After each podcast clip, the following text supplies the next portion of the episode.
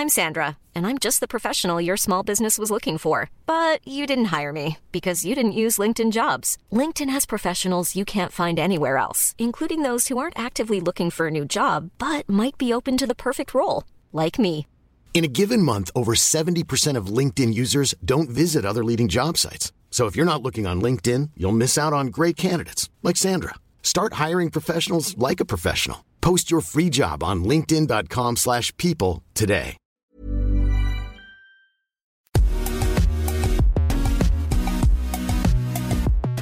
Bonjour à toutes et à tous, bienvenue dans Poulain Rafut, ravi de vous retrouver pour ce nouveau numéro, un numéro un petit peu spécial euh, et bien sûr accompagné de, du meilleur Arnaud Beurdelet. Salut Arnaud.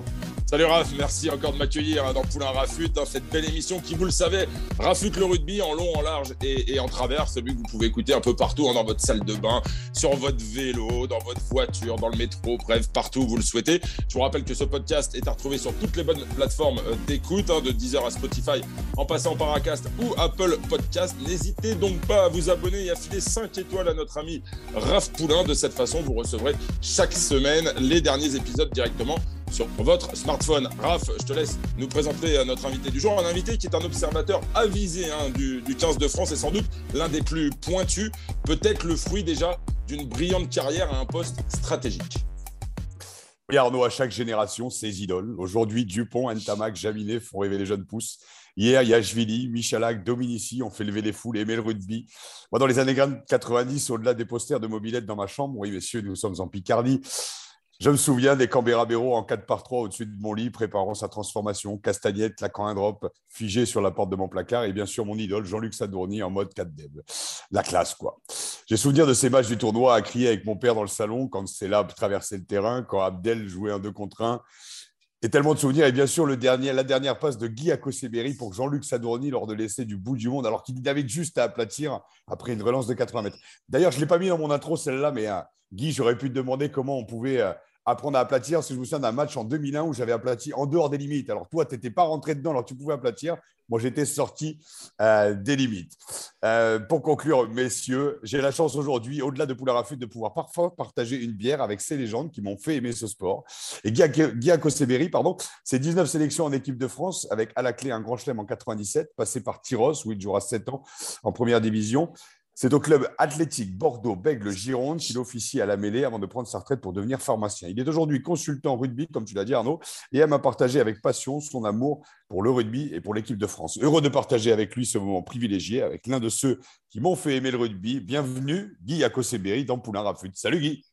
Salut, salut Raph, salut, salut Arnaud. Très, très, content d'être avec vous de te, voir. On se croise de temps en temps, comme tu dis, on boit quelques bières de temps en temps. J'espère d'ailleurs qu'on en, on en boira une petite pour fêter le, grand chelem dans quelques semaines. Exactement. Ben, justement. Euh, France-Angleterre, on se voit, on sera bien présent grâce à Didier. Mais euh, vas-y, Arnaud. Tu prends on, le on va en parler évidemment. Euh, il y a tellement de choses à dire avec, avec Guy Akoseberi. moi, j'aimerais, Guy, qu'on revienne d'abord évidemment sur, sur ta carrière. alors, évidemment, on ne va pas la retracer dans son intégralité, elle est, elle est immense. Mais on va parler un peu de tes débuts internationaux. Commencer une, une carrière internationale par euh, une double victoire chez les Blacks? C'était en 1994. C'est quand même euh, proprement juste. Euh, je cherche le qualificatif, c'est hallucinant, non? Oui, alors j'ai mis le temps quand même, parce que j'avais, à cette époque-là 27 ans. Donc, si tu veux, j'ai mes deux premières sélections à, 27 ans. La plupart des joueurs. T'as attendu le meilleur, quoi voilà, les 20 et 25. Mais, j'ai préféré attendre, attendre, attendre, attendre. Et puis voilà, le, jour où il faut y aller, il faut marquer le coup. Donc, euh, commencer par deux sélections et deux victoires chez les Blacks, euh, non, mais après, c'est le, le, contexte. C'est, enfin, moi, je, l'ai toujours dit, on en a parlé encore l'autre jour avec, euh, avec Christophe Delo, là, quand on s'est retrouvés. avec Christophe, on, était là un peu enfin, par hasard, entre guillemets. On n'était pas des. Moi, je considère qu'un joueur qui a, qui a 60, 70, 80 sélections, encore plus à l'époque, parce que tu avais beaucoup moins de matchs que maintenant, ce sont des joueurs qui ne pouvaient pas passer à côté d'une carrière internationale. Après, un joueur comme moi, qui a la petite vingtaine de sélections, c'est un concours de circonstances. Pourquoi moi j'en ai 19 Pourquoi Jérôme Casalbou, euh, avec lequel j'aime bien me comparer parce qu'on avait un peu le même style de jeu, mais Jérôme, il en a quoi? Une ou deux, je crois, ou trois maxi. Donc voilà, je crois, ouais. Ouais, voilà. Donc après, euh, par contre, Jérôme, il a plusieurs titres champion de France que je n'ai pas. voilà. Donc euh, voilà. Après, comme je dis, concours de circonstances, je suis parti au, bon moment, dans la bonne équipe, avec un, avec un entraîneur qui a, qui a peut-être besoin d'un profil comme le mien, parce que j'avais un profil particulier. Et puis, puis voilà. Et puis oui, après, ça reste, ça reste dans les annales de victoire chez lui. Je, crois, je crois que c'est d'ailleurs toujours la dernière défaite des, des Blacks à l'Eden Park. Euh, je crois qu'ils n'ont pas reperdu à l'Eden Park depuis. Donc, je, crois que, je crois que tu as raison, effectivement. Ouais, ouais. Je crois, donc, c'est ma petite satisfaction chaque fois que je les regarde jouer parce que je ne manque pas au match All Black. Et quand je les vois toujours gagner à l'Eden Park, voilà, je, suis content, je m'envoie une petite bière. Donc la, la concurrence à l'époque justement entre 90 et, 97, on va dire, tu es avec qui en concurrence en équipe de France? Alors on est plusieurs. Il y a alors on a le même. Il y a Fabien Gatier qui, a, qui, qui, fait quelques apparitions de temps en temps ouais, Fabien qui lui est arrivé jeune. Lui est arrivé à sa première Coupe du Monde, je pense qu'il a 21 ans, en 91. Euh, et, et, après, c'est euh, après c'est Aubert Weber. Aubert, on, est, on, a le même âge avec Aubert. Euh, donc Jérôme, Casalbou, Jérôme et Fabien qui sont, je pense, qui doivent avoir deux ans de moins que nous, qui sont un peu plus jeunes. Après, il y a, il y a Carbo, Carbono qui est arrivé. Ah. Carbo qui est arrivé avec, avec toutes ses qualités donc voilà, ça. Puis, c'était un peu à l'époque, c'était ça. Andy, c'était un peu pareil, sa tournée. Quoi. on a rarement eu une charnière comme est en train de, de se mettre en place la charnière de Dupont-Ntamak. À l'époque, ça tournait. Moi, avec mes, avec mes 19 sélections, je pense que j'ai dû jouer avec 7 ou 8 numéros 10 différents.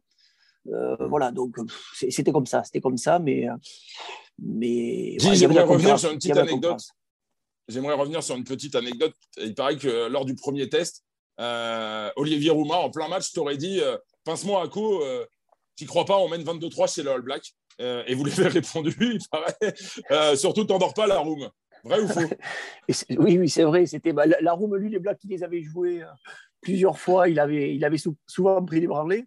Et, et là, c'est le premier test à, à Christchurch. Et on mène 22 à 3 22 à 3, je crois qu'il doit rester une vingtaine de minutes à jouer. Et sur le coup d'envoi, oui, il me dit, il me disait, je, vais me réveiller là, je vais me réveiller. Je pense que je suis sûr que je suis en train de dormir encore. Donc je lui ai dit non, surtout. T'es bien réveillé, reste réveillé, c'est pas fini. Voilà, et puis, puis derrière, on fait, euh, je crois qu'on prend un essai, mais on gagne 22-8. Enfin, ce premier test, franchement, ça avait été presque trop facile. Alors, justement, euh, puisqu'on est dans les anecdotes, il y a une anecdote fabuleuse, j'ai retrouvé ça dans, la presse, dans la presse locale, où il paraît qu'après la rencontre, vous avez cherché à joindre votre épouse. Euh, et alors, le match était diffusé en léger différé. Il paraît que vous appelez euh, chez des amis où elle se trouve et vous dites Salut, c'est Guy. Et puis le mec vous raccrochonnez parce qu'il dit Mais non, Guy, il est sur le terrain et il raccroche. C'est vrai ou pas? Exactement, exactement. Alors, à, l'époque, tu n'avais pas WhatsApp. Et donc, tu n'avais pas de portable non plus, donc j'ai appelé de la chambre d'hôtel à, 30 francs la minute. Et, euh, et, donc, je, savais qu'elle était chez des amis. Donc, il est ouais, en France, léger différé. Je pense que le match avait dû commencer à, 6 h du matin. Et c'était euh, à côté de Tyros, à Saint-Jean-de-Marsac. C'était les fêtes du village en plus. Donc, euh, ils, étaient, ils étaient rentrés en fait, pour regarder le match. Ils s'étaient mis devant le match. Donc, j'appelle chez ce pote. Et, oui, comme tu dis, je dis, ouais, c'est Guy, c'est Guy Acco, là, Stéphanie est là, tu me la passes. Et l'autre, qui était, je pense, à un gramme et demi ou deux grammes, qui me dit, mais non, c'est pas possible, il est à la télé, on est en train de le regarder, il me raccroche au nez, donc pas 30 francs. Donc, obligé de refaire, obligé de refaire le numéro et de lui dire, bon, Jean-Marie, Jean-Marie, tu m'écoutes, tu te calmes, le match est en léger différé, donc c'est Guy, tu me passes Stéphanie. Et alors là, tu vois, il réalise, euh, il m'a dit ah oui, je te la passe. Et donc là, j'ai l'occasion de parler à ma femme. Et alors je lui demande comment ils vont. Il me dit oh, ils, ont, ils ont bien bu, là, ils, sont, ils sont tous un peu fatigués. Alors je lui dis surtout si tu vois qu'ils s'endorment, tu leur tires les cheveux, les oreilles, ce que tu veux, mais il faut vraiment qu'ils regardent jusqu'à la fin, qu'ils ne s'endorment pas avant la fin du match. Voilà, donc ça c'était la, la, petite anecdote. Et justement, Raph l'a souligné tout à l'heure, euh, c'est cette passe pour euh, Jean-Luc Sardurny. Raph, ça t'a laissé, bah, voilà, toi qui répètes tout le temps que n'as jamais su faire de passe. Comment, sur cette action, euh, Guy Akoseberi fait cette passe alors qu'il peut marquer tout seul? C'est une question ah pour tous les deux, finalement. Bah, non, mais j'en rigolais dans l'introduction parce que je n'avais pas du tout écrit, mais euh, moi, j'ai à Agen, justement, j'ai aplati en dehors des limites. Et euh, c'est la différence entre moi qui voulais sauver le, mon équipe et qui voulait sauver le monde et qui n'ai pas su faire une passe de rugby. J'avais toujours l'impression qu'il fallait que j'aille toujours au bout du bout et seul donc, c'est peut-être pour ça qu'on m'a mis à l'aile ou qu'à l'arrière, je me sentais bien. Voilà. Et de voir cette passe de Guy, et je m'en souviens, je vois exactement la configuration du canapé, du salon, je vois mon père, je vois cette passe, alors que Guy, tu as juste à, juste à aplatir. Quoi. As juste. Cette espèce de, de, don, en fait, c'est un don quoi, sur le coup. C'est exactement la philosophie que j'aime du rugby et que je n'ai jamais su pratiquer. Donc, j'étais très admiratif de ce moment. C'était très, très fort. Ouais. Oui, non, mais après, dans ce que tu dis déjà, toi en tant qu'arrière ou ailier, le, but, le but est de marquer un essai. Si tu veux, moi, j'ai eu la discussion quelques années plus tard. Là, on était au château de Brendos, on avait été réunis avec, avec Serge Blanco. Serge qui me disait mais, mais, mais tu es fou, mais tu es fou, mais il faut marquer parce que Serge, c'était un, finisseur, c'était un mmh. arrière, mais qui aimait marquer des essais. et, donc, toi, pareil, en, tant qu'ailier ou, ou carrière, il faut marquer des essais. Vous n'êtes pas là pour faire des passes, vous êtes là pour conclure une action. Moi, j'ai toujours appris à faire des passes. Donc, euh, c'était dans, mon, c'était dans mon jeu. Comme je disais, euh, Pierre Berbizier m'avait pris à cette époque-là aussi pour, euh, parce qu'il voulait un neuf, un neuf passeur, un neuf éjecteur. Et donc, j'étais dans mon rôle. Et, bien sûr que quand je prends le ballon à l'entrée des 22, là, quand Yann Delegue assoit Brouwer sur le cadrage des le broie les, il broie les genoux au mec. Quoi. Il, il, il, assis, il assoit, comme on dit. Euh, il, me décale. Et bien sûr, quand je prends le ballon, je, pense que je vais marquer. Et, je hmm. cours pour aller marquer. Et puis, et, puis, et puis les mètres sont longs. Et puis je vais revenir à droite, comme j'aime le dire, là, deux vaches hollandaises. Là, entre, il y a Timou, il y a Kirouan, habillé de noir qui arrive. Et là, si tu veux, là, là, je regarde à gauche et je ne sais plus où est la ligne. Je, vois qu'il y a hmm. Jean-Luc en plus. Jean-Luc, euh, Philippe Saint-André qui est là aussi. Donc, je, pense que même si j'avais été sur la ligne ou dans la but, j'aurais quand même fait la passe. J'étais parti dans l'idée à ce moment-là de faire la passe. C'est à quel moment dans le match ce, cet essai? Il est à quel moment? On est déjà à 22-3 ou c'est la deuxième mi-temps? C'est de...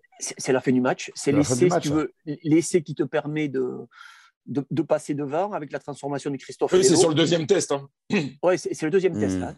Et donc, c'est à, à, deux minutes de la fin. Essai, transformation de Christophe coup d'envoi des, All Blacks, on récupère le ballon. Je crois qu'il y, a une action ou un temps de jeu, on tape en touche et le match est fini.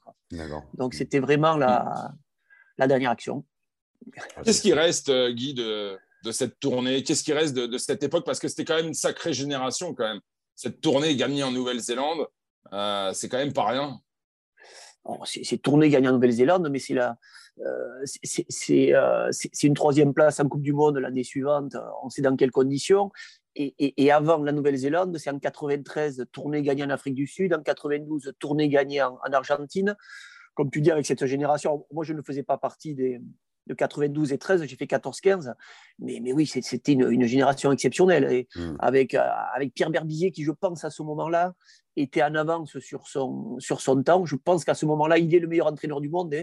Il a déjà anticipé les, euh, la, défense, la discipline, les, zones de jeu. Voilà, on, avait quelques repères qui étaient, euh, qui, qui, étaient, euh, moi qui me suis retrouvé dans cette équipe avec mes petits moyens, mais j'avais des repères de jeu, je, savais où j'allais quand je rentrais sur le terrain avec cette équipe et avec les repères de Pierre. Donc Pierre avait vraiment un temps d'avance à ce moment-là. Raph qui aime la transmission, est-ce que cette génération a joué son rôle finalement pour les générations suivantes? Est-ce qu'aujourd'hui, elle ne devrait pas être un peu plus investi, parce que euh, c'est Emmanuel Arénordoki qui disait ça il n'y a pas très longtemps. Il disait quand tu as battu les Blacks une fois, tu sais que, tu peux les battre régulièrement, en fait.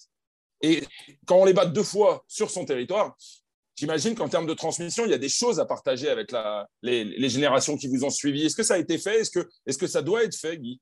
Raph, je sais qu'il est convaincu de ça. Ah, mais moi, je suis persuadé que la, transmission, alors bien, sûr, euh, il faut que ce soit bien, bien organisé, il faut que ce soit par petites touches, mais, mais que, ce soit la transmission ou, la connaissance d'un club dans lequel tu évolues, d'une sélection dans laquelle tu évolues, je, pense que c'est important. En plus, on a de plus en plus de joueurs. Autant nous, enfin, une grande partie, on, venait au rugby parce que père, grand-père, il y avait toujours quelqu'un qui, qui était proche du rugby, donc qui t'a mené au rugby. Mais maintenant, on a, des joueurs qui se révèlent et qui deviennent de, grands joueurs, qui, jouent même en équipe de France, et qui n'ont pas du tout cette culture rugby, qui ont connu le rugby un peu par hasard à 18, 19 ans, parce qu'ils avaient des qualités physiques, ou à l'école, ou avec un copain. Et donc, je, pense que ces joueurs-là, il faut, il faut qu'ils connaissent l'histoire de leur, nation, euh, de, l'équipe de France rugby, ou, même Topo dans un club. Quand un, joueur arrive dans un club, il faut qu'il sache ce qui s'est passé avant dans le club. Bon, pour moi, c'est primordial. Et après, la transmission, la transmission, elle peut se faire que si, euh, que, si on te demande de venir. C'est pas toi qui vas dire, eh, euh, moi j'ai des choses à dire. Et bon, non, mais on, a été invité à Marcoussis, là, c'était quand il y a deux ans, je crois, deux, ou trois ans, là, entre deux matchs du tournoi, là, je crois qu'on était une petite quinzaine de la tournée de, de, 94. On s'était retrouvés, on avait, on avait passé un repas avec, avec, avec l'équipe de France. C'est Thomas Lombard qui était là, qui, était avec nous, qui avait un peu fait le, monsieur loyal. Là, Thomas avait, un peu animé la, le mmh. débat, mais bon, enfin, le, débat, le, repas en posant des questions, en remontrant des images du test match d'ailleurs en Nouvelle-Zélande. Mais bon, oui, après, c'est c'est bien que ça a été fait. Dire que, euh, après, il y a, tu avais Romain et Tabac, Romain, euh, Émile était là, son papa était là, et, Romain, il connaissait le match par cœur. Quoi. Et il y avait d'autres, je pense d'autres, je pense à, à, des garçons comme Bamba, euh, voilà, qui, découvraient, qui découvraient ça. Donc, je, c'est important. Pardon, je t'ai coupé. Hein. Non, non, non, non, au contraire, je bois tes paroles parce que j'ai, ce que je disais avec une grande admiration pour votre génération parce que moi, elle m'a fait aimer le rugby. J'avais l'impression que tu parlais de moi quand tu me disais que les mecs débarquaient dans un milieu qu'ils ne connaissaient pas du tout. Moi, j'ai débarqué, j'ai joué à, partir de 7 ans au rugby, mais j'étais à Beauvais, j'étais dans le nord de, tu vois, nord de Paris, donc pas du tout culture rugby. Et j'ai aimé le rugby à travers les maillots trop larges euh, Adidas des années 90. Et comme je l'ai dit, ta génération, et c'est pour ça que je suis ravi de te voir, de voir Marc Andrieux le soir, les soirs de match, de voir toute cette génération, parce que c'est ça la transmission aussi. Elle n'est pas obligatoirement que sur le terrain. Elle est aussi dans des moments où, euh, où euh, nous, on, passe dans les, on passe dans les travaux pour expliquer un petit peu aux auditrices. Aux Disons-le, dans les loges où vous vous coincez les... de petits fours. voilà, de, de, petits fours. Et on parle de rugby justement avec, avec Didier euh, pour Derby, pour ne pas la citer. Enfin, et, de, pouvoir échanger avec plein de générations différentes. Et ça va jusqu'à. Rappelle-moi le prénom justement de, de ce joueur qui a sûrement dû te faire rêver quand tu étais petit et qui a 85 ans. Et même Didier de cette boîte qui s'appelle Derby Ouais, tu vois, donc de génération, tu as des jeunes qui sont encore joueurs. Il y a moi, il y a Pierrot Rabadan, il y a tout ça. Et cette transmission, elle est, elle est essentielle, mais elle se fait de toute façon par le terrain. Et cette génération des années 90, pour conclure, pour moi, elle m'a fait rêver, elle m'a fait aimer ce sport. Et c'est aussi pour ça que je suis content de t'avoir aujourd'hui. Ouais. Alors, tu vois, quand tu cites euh, Didier là, et, Derby, même moi, tu vois, une fois la carrière terminée, euh, dans ces rassemblements, croiser Raoul Barrière, qui était encore en vie à l'époque. On avait Raoul Barrière qui venait. Euh, moi, j'ai une vraie culture rugby. Quoi. Depuis tout petit, le rugby, c'est sacré. J'avais les, voilà, le, Grand Bézier, je les ai vus jouer à Tyros quand j'avais 7-8 ans. Enfin, voilà, et donc, croiser Raoul Barrière. Et puis là, tu parles de Christian Darou. Hmm. Christian qui, qui, a, qui, a, une fraîcheur en plus, mais qui est incroyable, à, plus de 80 ans. Hmm. Voilà, et quand, voilà. moi, moi, Christian, je ne l'ai pas vu jouer. Quand il jouait, là, il fait le Grand Chelem 68, je, je naissais. Mais, mais, même de le, de, de, le rencontrer euh, des années après, il, a toujours, il, a toujours des choses à te, à te transmettre, à t'apprendre, quoi, à, te recommander. Et puis, puis sa, sa, vision à lui du rugby actuel qui, qui, reste fraîche, qui reste. Euh, mm. qui reste sympa. Quoi. Enfin, moi, moi je, je trouve, c'est un peu le principe de ce qu'on dit, hein, cette transmission des valeurs mais à, travers les, soirées que l'on fait là tous ensemble, quand ça mm. va de. Euh, il y avait Jonathan Danti qui était là l'autre jour, donc de Jonathan encore en activité jusqu'à un Christian Darouille, euh, là tu peux pas faire mieux. Et puis pour les gens après qui sont avec nous, mais c'est du petit lait, quoi. Ils adorent, ils adorent. On va passer à un autre volet, euh, Guy, si tu le veux bien. On va parler un petit peu de bah, ton, club. Euh, j'allais dire ton club de cœur. Non, c'est pas vrai parce que ton club formateur, c'est quand même Tyros. Mais on va parler un peu de, de Bordeaux-Bègles parce que c'est le, club aujourd'hui qui truste euh, le haut du, championnat du, top 14, même si le week-end dernier était un peu difficile hein, pour, pour l'UBB. Mais j'aimerais qu'on fasse un petit flashback. Guy, vous avez été conseiller municipal à Bordeaux à une époque euh, où euh, il y avait encore quelques petits tiraillements. Et je voulais euh, savoir, enfin avec Raph, on en a parlé, est-ce que vous avez œuvré finalement à cette réunification, à cette unification d'un grand club bordelais qui fait aujourd'hui les, beaux jours du top 14 Alors moi, en fait, je suis la, première personne que Laurent Marty a rencontrée à, Bordeaux quand il, quand il hésitait à, reprendre le club. Alors, à, l'époque, il y avait les, deux clubs encore. Il y avait Bègle et le Stade Bordelais. avec Serge Simon, euh, on, avait essayé d'amorcer un rapprochement entre les deux entités, mais bon, on avait été on avait été étiquetés, catalogués, béglés tous les deux, donc euh, on, voulait tuer le stade bordelais. Bon, donc Et vous étiez conseiller municipal à l'époque déjà? euh, Pas encore, je pense pas. Pas encore Non, pas encore, pas tout à fait. Non, parce que j'ai été élu après 2007. Bon, ça se jouait, non, je pense que c'était l'année d'avant. Et euh, donc voilà, comme on était deux béglés à porter le projet, euh, le Stade Bordelais se sentait euh, lésé, disait ils veulent notre peau, donc ça ne s'était pas fait. Et, après, bon, la, fusion, c'est Alain Juppé après qui avait commencé à, soulever le problème. Et, donc Laurent Marty commençait, à s'intéresser à, à, et à cette éventuelle fusion. Et donc j'ai été le premier à le rencontrer. Et, c'est moi qui lui ai vendu le projet, je dirais. je, je on a passé, je sais pas, une bonne, partie, une bonne après-midi ensemble.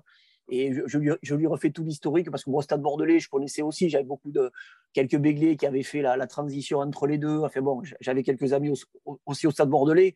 Et surtout, je, l'avais rassuré en lui disant que la, euh, confrontation Bègle-Stade Bordelais, ça n'avait rien à voir avec Tyros Dax ou avec Bayonne-Biarritz. Euh, non, non, c'était une fusion qui, pouvait voir le jour et qui ferait du bien au rugby parce que Bègle Bègle était en Fédéral 1, euh, pataugé, le Stade Bordelais avait réussi à, remonter en Pro D2, mais voilà, ça, jouer le maintien en Pro D2 chaque année.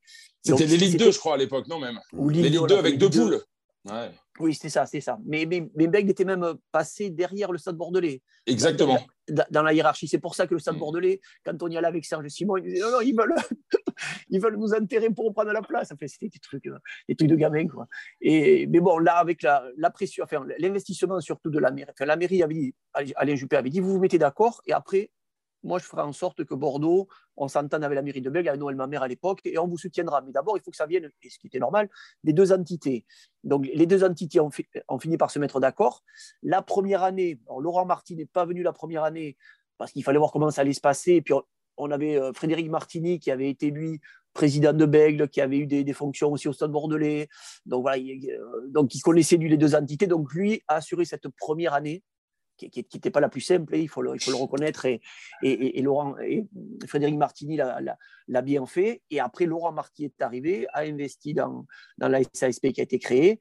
Et puis à partir de là, c'est parti. Ça n'a pas été non plus sans, sans encombre pour, euh, pour Laurent, parce que là, après, même l'aide des municipalités, des politiques est venue, mais petit à petit, et ça, c'est pas, tout s'est pas ouvert du jour au lendemain. Donc, il a été, il a été patient, il a été courageux. Et puis, et puis son projet est monté en puissance. Et puis, euh, et puis il y a eu cette montée sportive qui a, qui a, aidé. Après, il y a eu ce, ce, déménagement à, à, Chaban. Alors là, je rigolais parce que des, des gens du stade bordelais, parce qu'au début, c'était compliqué. Tu, avais des matchs à Saint-Germain et des, et des, matchs à, à Musard. donc, à Moga, donc il fallait passer d'un stade à l'autre. Enfin, voilà, c'était compliqué. Et, donc, nous, les gars, les, gars qui nous en voulaient avec Serge, quand on voulait faire cette fusion, après, quand il y a eu les matchs à Chaban, euh, voilà, tout, le monde était réuni, hein, tous ceux qui te fermaient la porte, qui ne voulaient pas te serrer la main, ils étaient là après, ils étaient là à Chabam pour. Euh, et maintenant, tu as 25 000 de moyenne, c'est une vraie réussite, quoi. C'est une vraie réussite. Oh, pardon, je m'en vais. C'est une vraie réussite, c'est voilà, c'est une progression. Euh, Laurent était quelqu'un de très de passionné par ce sport. Euh, il s'y investit énormément, il structure son club et il, met le temps. Alors, euh, donc, il prend du temps, mais, il y va sûrement. Et voilà, maintenant, il manque, un titre. Il manque un titre et je pense que cette année, cette année peut être la bonne. Hein. On, va être très près. On va être très près d'être champion de France.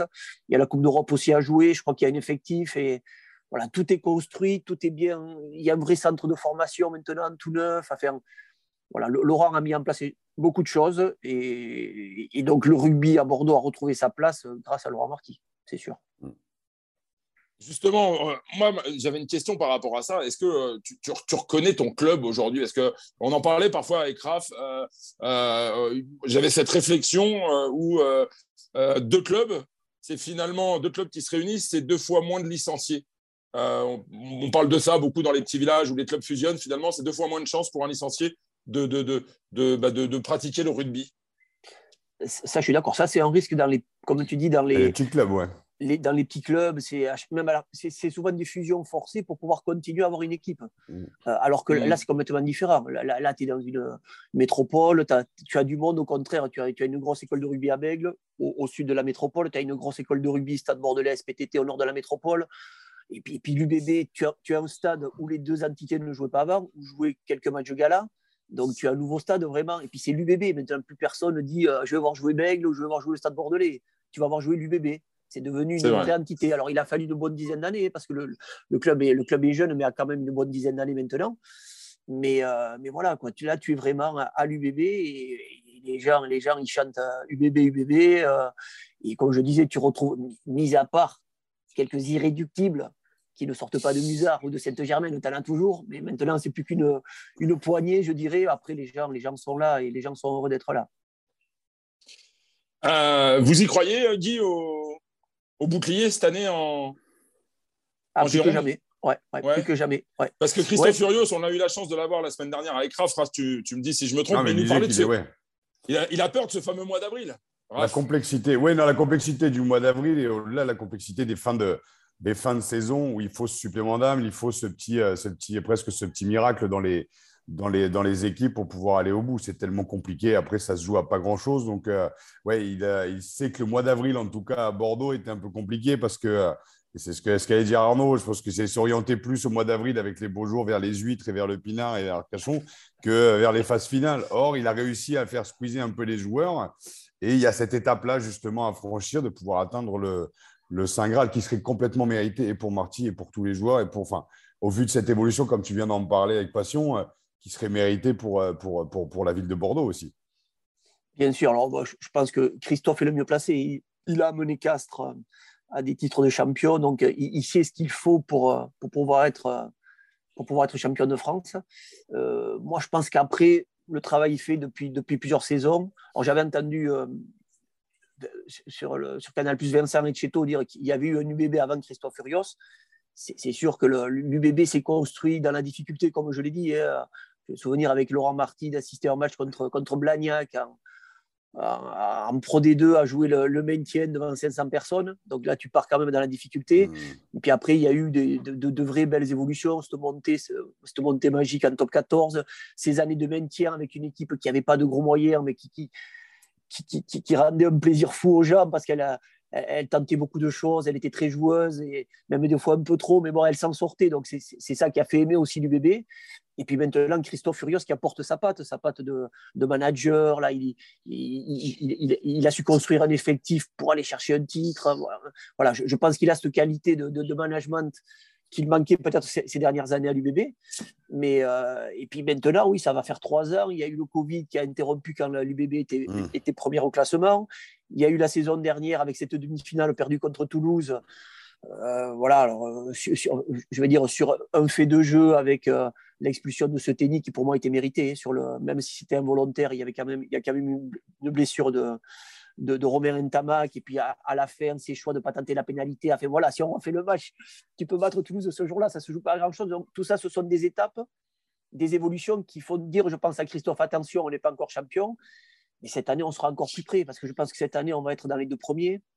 On n'aura qu'une demi-finale une finale à jouer, quoi, deux fois 80 minutes.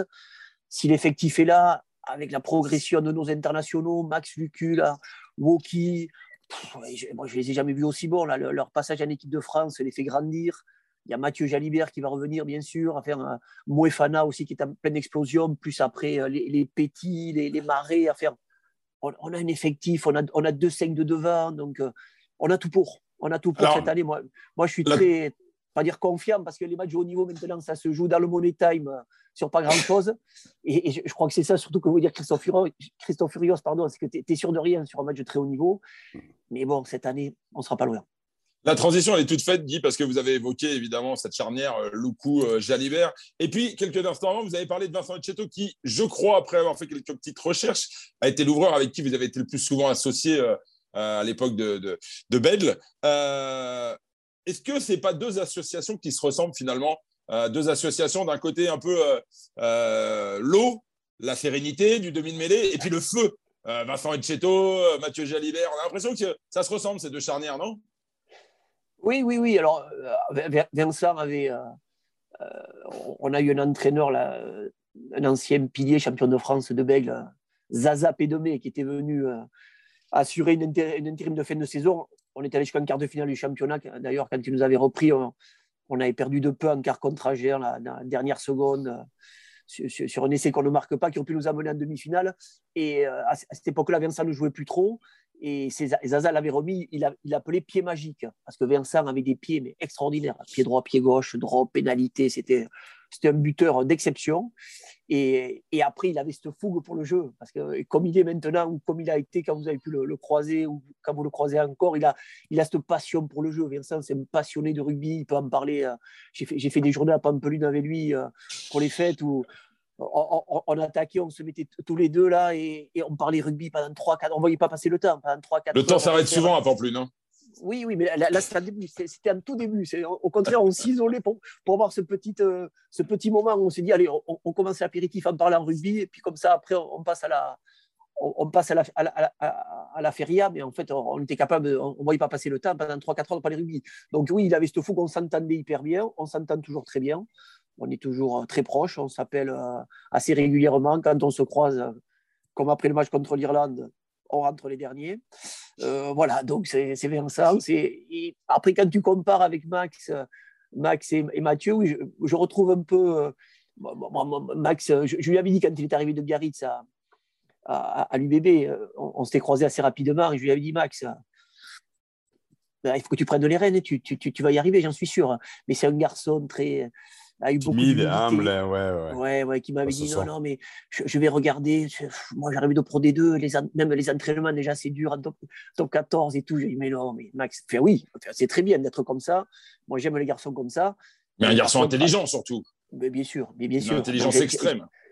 exactement. Donc, mais c'est une, une preuve d'intelligence. Je regarde, j'observe. Ah et après, après j'applique et j'interviens, je verrai. Et c'est allé très vite. Et, je trouve même là, je trouve qu'il a pris une dimension supplémentaire depuis que Fabien lui a fait intégrer le groupe France. Quoi. Il, a, il dégage une sérénité, il dégageait déjà une belle sérénité, mais là, c'est encore plus, encore plus grand. Et donc, pour l'UBB, ça va être un, gros point positif en plus. Bon, on l'a bien compris, le bouclier de Brennus donc, sera sur les bords euh, sur, les, sur la place de la victoire euh, au mois de juin prochain, selon Guy euh, à Berry. On va parler un peu associé, du, associé et on espère, ça, ça, sera dur aussi, mais parce que je, suis coprésident, on est trois présidents sur l'histoire de copains, des Lions de Bordeaux, du Stade Bordelais. on a connu notre première défaite de la saison à Montpellier le week-end dernier, mais on est premier de poule. On va jouer, j'en suis sûr, les quarts de finale. Donc nous, on ne sera pas en demi comme l'UBB, on sera en quart. Donc on sera à trois matchs du bouclier, nous aussi. Donc, le, double, le, doublé homme Pour les féminines, tu parles. Le doublé homme-femme à l'UBB. Tout à fait. Bon. Mais avant ça, il y a l'objectif. Avant ça, il y, a un, il y, a un, tournoi à destination. Guy, on va, on va, on va vous demander de changer un peu votre, votre casquette. Euh, comme on, on l'a dit en, en, préambule, vous êtes un des, un des consultants les plus pointus, hein, un des suiveurs, des observateurs du, du 15 de France pour, pour Radio France, hein, on va le dire hein, notamment. Euh, on, on, on, ambitionne tous de voir ce 15 de France évidemment réaliser le, le, Grand Chelem. Le 15 de France va en, en Écosse hein, ce week-end, match samedi. Euh, Est-ce que c'est le tournant de ce tournoi, Guy? Oh, Il y aura plusieurs tournants. Euh, pour moi, le, match le plus complexe, c'était l'Irlande. Euh, donc là, c'est passé. C'est-à-dire que là, ça nous ouvre, comme je dis, vraiment la, route du, au moins de la victoire dans le tournoi, voire du Grand Chelem. Après, je n'ai pas dit que ça ouvrait une autoroute. Ça ouvre la route mais, comme tu l'as bien dit, Arnaud, il y aura des virages sur cette route. Avant d'arriver au sommet, là, il y a, trois, il y a trois lacets. Alors, ces trois matchs, je pense, Écosse, Pays de Galles, Angleterre, c'est trois matchs que l'on doit gagner. Enfin, on est supérieur à ces équipes actuellement, je pense. Après, après ça sera, s'il y a des virages, ça veut dire que ça sera compliqué parce que, parce que l'Écosse joue à Murrayfield et quand l'Écosse joue à Murrayfield et quand l'Écosse joue à Murrayfield, la France, c'est toujours un contexte particulier. Ils aiment nous jouer si on regarde sur les dernières Mais pourquoi justement, pourquoi l'Écosse est la bête noire de ce 15 de France? Ça fait deux bah, ans dans le tournoi que le 15 de France perd. Mais elle, a perdu parce qu'il faut se souvenir qu'on avait joué, enfin qu'ils avaient joué. J'adore me mettre dedans, tu dis con, mais en fait pas du tout. Non, non, ils avaient perdu justement à 14 contre 15 et à, et à West qui avait un peu pété les, un peu pété les plombs. Donc, euh, enfin, et puis c'était au début, au début de, au début de l'ère de l'ère Galtier. Depuis, il y a quand même l'eau qui a. Alors dernier, ils sont venus gagner au Stade de France. Hein. Ouais, c'est vrai, c'est vrai, mais c'est voilà, je pense qu'on sent quand même une certaine. Euh, parler de maturité pour une équipe aussi jeune, oui, une certaine maturité, une certaine confiance aussi.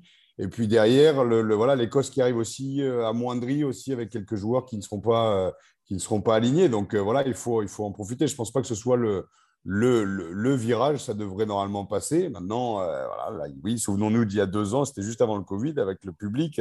Moi, j'y étais.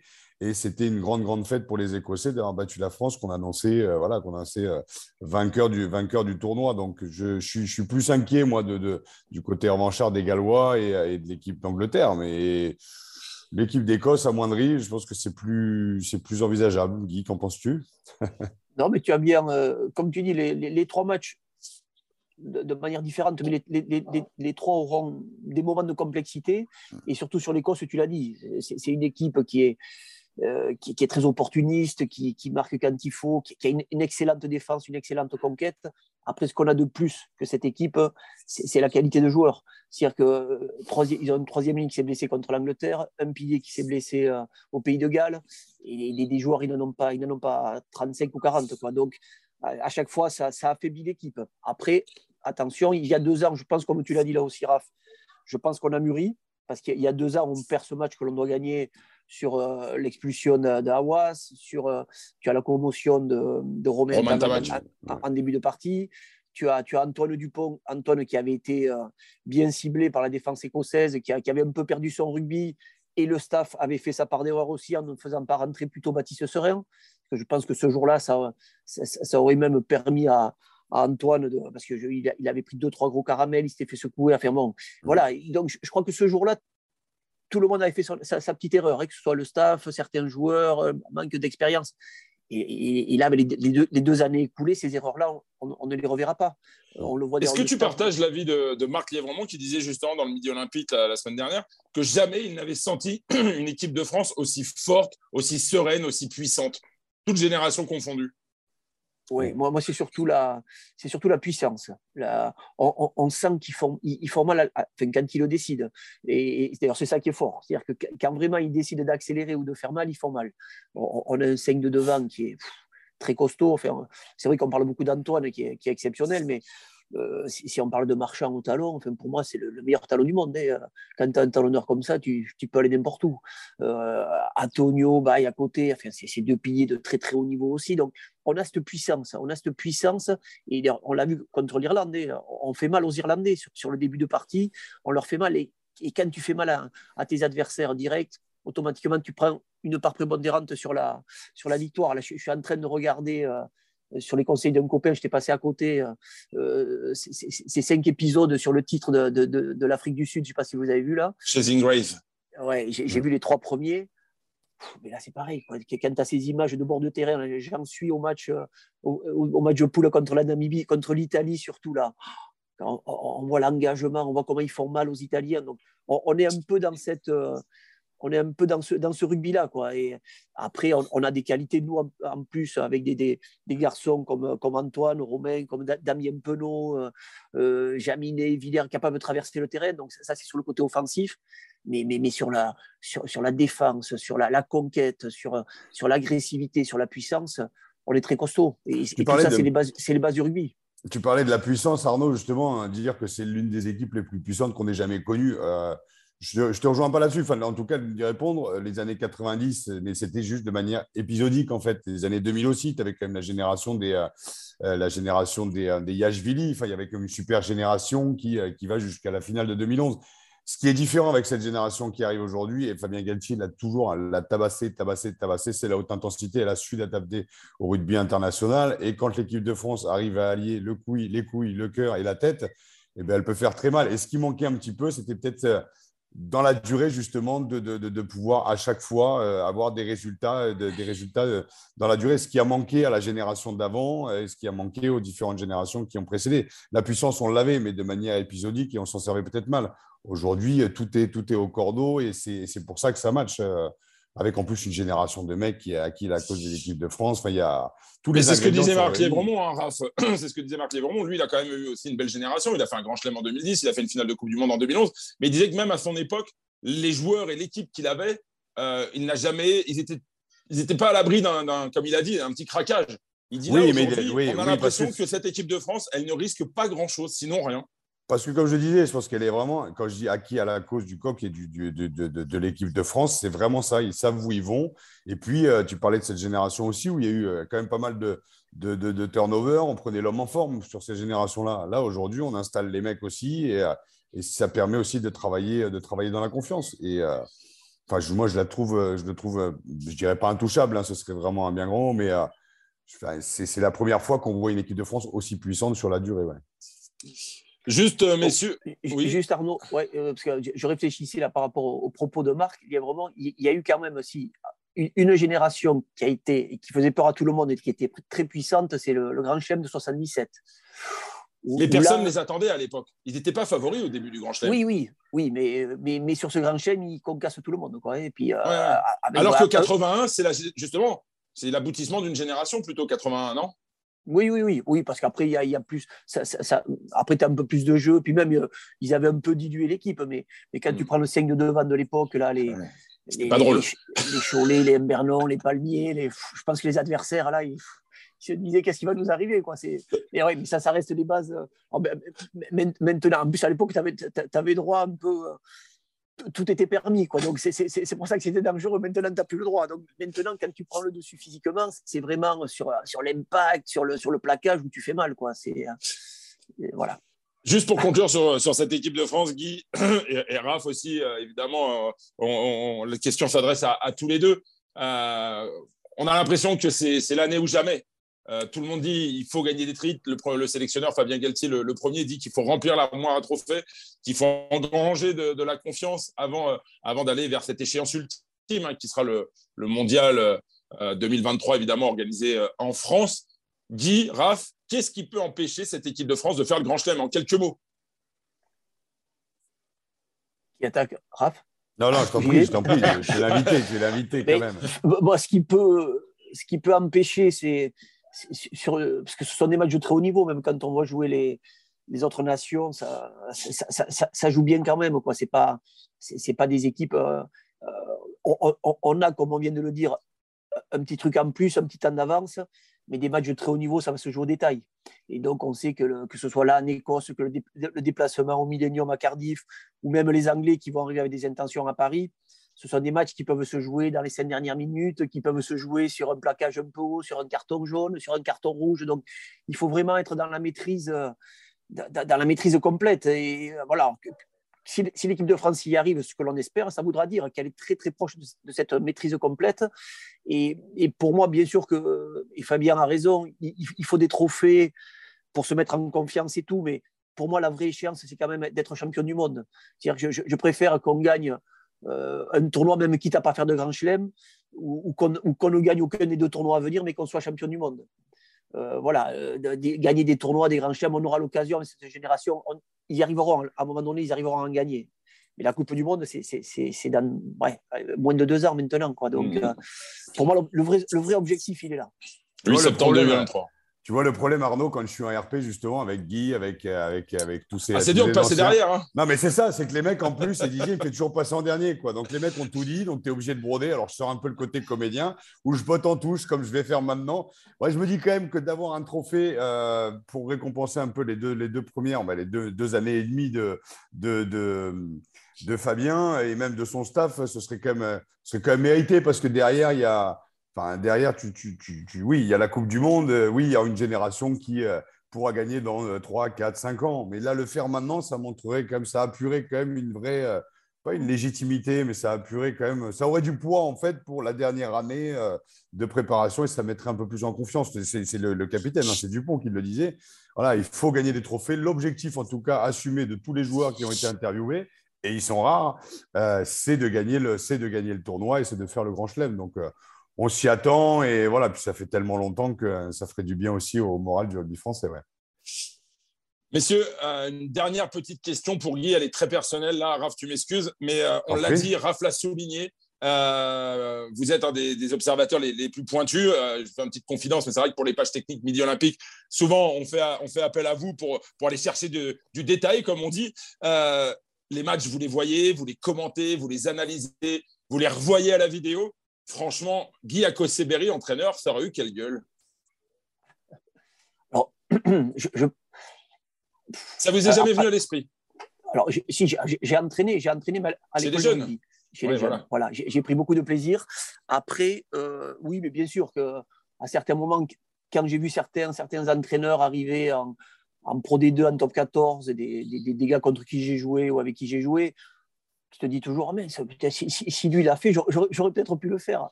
Et puis après, en analysant, franchement, euh, j'adore, j'adore regarder, j'adore analyser, j'adore en parler.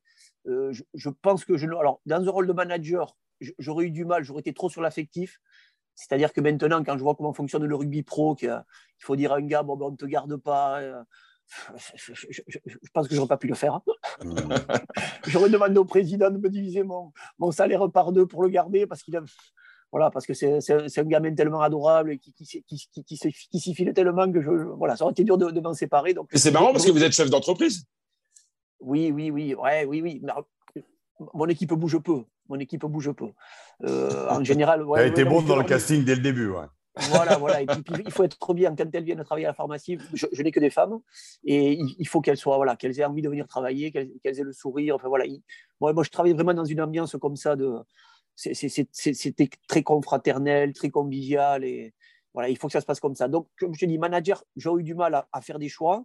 Entraîneur, je pense qu'au bout d'un moment, d'être tous les jours sur le terrain, pareil, ça m'aurait, ça m'aurait fatigué parce que je, je, trouve que c'est trop. Par contre, tu vois, je regrette presque euh, tu vois, dans un rôle un peu de. C'est quand je voyais Bernard Lacombe à côté de Olas, tu vois, à, l'OL. Euh, donner quelques conseils, euh, être même, à, je sais pas, aller voir de jeunes joueurs, voir celui-là, celui-là, je pense qu'il y a un petit quelque chose, ça vaudrait le coup, ou, carrément être dans une cellule. je ne sais pas si les Blacks ont ça, mais et, peu de clubs ont ça, mais dans une cellule de réflexion, tu vois, pour, pour trouver des solutions parce que le, le, rugby, euh, euh, as tout d'un coup, tu as une équipe qui te sort un nouveau truc, donc tout le monde essaie de faire pareil. Euh, mais, faire partie de cette équipe qui sort le nouveau truc. Tu vois, être novateur. Mmh. Être un peu dans la recherche là, d'un de, nouveau. Tu as des nouvelles règles qui sortent à plus tous les deux heures. Donc, par rapport aux nouvelles règles, comment on peut l'utiliser Qu'est-ce qu'on peut faire Est-ce qu'il n'y aurait pas moyen de faire quelques lancements? Et, d'ailleurs, quand je regarde un match du rugby, bien, bien, sûr que j'ai envie que l'équipe de France gagne, que le BB gagne, mais moi, s'ils perdent, c'est bon, je, dors quand même, tout, tout, va bien. Mais quand je suis dans un match, je suis vraiment. J'attends ça, j'attends la nouveauté, euh, j'attends la, la, petite action, la petite étincelle, tu vois, le petit mmh. truc. Euh, et des fois, je vais prendre du plaisir, même s'il n'y a pas un essai au bout d'une action, mais où il y a eu plusieurs temps de jeu, où il y a eu des choses tentées. Mon plaisir, il est là maintenant. Il est là, c'est ça. Dans l'émotion. Euh, exactement. exactement. on t'avait posé la question de savoir pourquoi tu n'étais pas devenu entraîneur ou pas, toi? Non, mais moi, je pense que, tu sais, non, non, mais je, fais le parallèle avec ce que je suis en train de vivre. Tu je monte l'association euh, au soutien des, des, professionnels, euh, au soutien des, des, sportifs et des sportives en fin de carrière sur l'aspect mental et psychologique. Et on m'a demandé il n'y a pas très longtemps, et tu seras coach en fait de ces personnes Je dis non, parce que c'est pas mon boulot, parce que je suis trop passionné, parce que je connais mes compétences et je connais mes limites. Et il faut être patient. Et même le rôle de manager ou d'entraîneur de rugby, J'adore ce sport, j'adore en parler, j'adore en parler jusqu'au bout de la nuit et surtout des hommes, vous l'aurez bien compris, au-delà de la technique, de la stratégie, c'est pas mon truc. Donc j'aurais pas du tout eu ma place et je pense que j'aurais pas été euh, j'aurais pas été patient euh, déjà déjà de m'occuper de mes enfants et, euh, et c'est non pas une tannée, hein, j'adore ça, hein, mais j'en ai deux. Alors m'occuper des enfants de, de, sur un terrain de rugby, j'ai pas la technique, j'ai pas la patience, je pense. Donc donc non, je préfère être sur le bord, je préfère en je préfère en parler comme dit. Ouais, exactement, que plutôt que d'être là. Puis on, on en a parlé avec les différents managers. C'est un tel métier anxiogène. Et bon, moi, je sors de, 15 ans d'introspection. Là, j'ai besoin de me lâcher la grappe. Je vais, c'est pas pour aller prendre la tête aux autres. Là, c'est bon. Là. Donc non, vous en non, parlez, non, pas euh, mon. Vous en parlez tellement bien, messieurs, que finalement, on va vous garder hein, comme consultant. Hein, on rappelle Guy Akoseberi, donc consultant pour, pour Radio France et fin, fin analyste donc des, performances du, 15 de France. Raph, euh, le petit mot de la fin pour conclure, parce que tu tenais hein, vraiment depuis un petit moment. On parlait de Guy, on cherchait le, bon timing, on l'a trouvé. Euh, je te laisse le conclure euh, cette émission. Comme je l'ai commencé, de dire que moi j'ai aimé le rugby grâce à des mecs comme ça et j'ai la chance aujourd'hui, le privilège, comme Marc Andrieux, comme comme Guy, de pouvoir les rencontrer une fois par an, deux fois par an. Et puis voilà, si tu trinques, tu balances trois saucisses, tu parles de rugby, tu as bu un coup et euh, tu as vu des gens plutôt sympas. Donc, euh, je suis content de faire partie de cette, euh, de cette lignée en fait, des joueurs professionnels et, des joueurs, même si j'ai jamais porté le maillot du 15 de France, mais de faire partie de ces joueurs. Et surtout, je suis toujours comme un dingue et comme un gamin quand je le revois. Donc, content d'avoir partagé ce moment avec toi, Guy. Voilà, vraiment, c'est cool. Et, rendez-vous. Et on, se voit dans, on se voit dans trois semaines pour, la France-Angleterre. Avec grand Exactement. plaisir. Bon, alors on vous donne rendez-vous peut-être pour le match du Grand Chelem, messieurs. Euh, ça n'engage que moi, parce que j'ai bien vu que vous y alliez quand même avec quelques petites euh, précautions oratoires. Euh, nous, on va tous pousser derrière les Bleus, évidemment, samedi en Écosse. Messieurs, merci beaucoup pour cette belle émission. On a parlé de l'UBB, on a parlé de l'équipe de France, on a parlé des débuts de carrière avec ce 15 de France en Nouvelle-Zélande de Guy Akoseberi. Cette émission, elle était belle, elle était riche. Merci, messieurs. Et pour la rafute, c'est terminé pour aujourd'hui. On se retrouve la semaine prochaine, même endroit, même heure.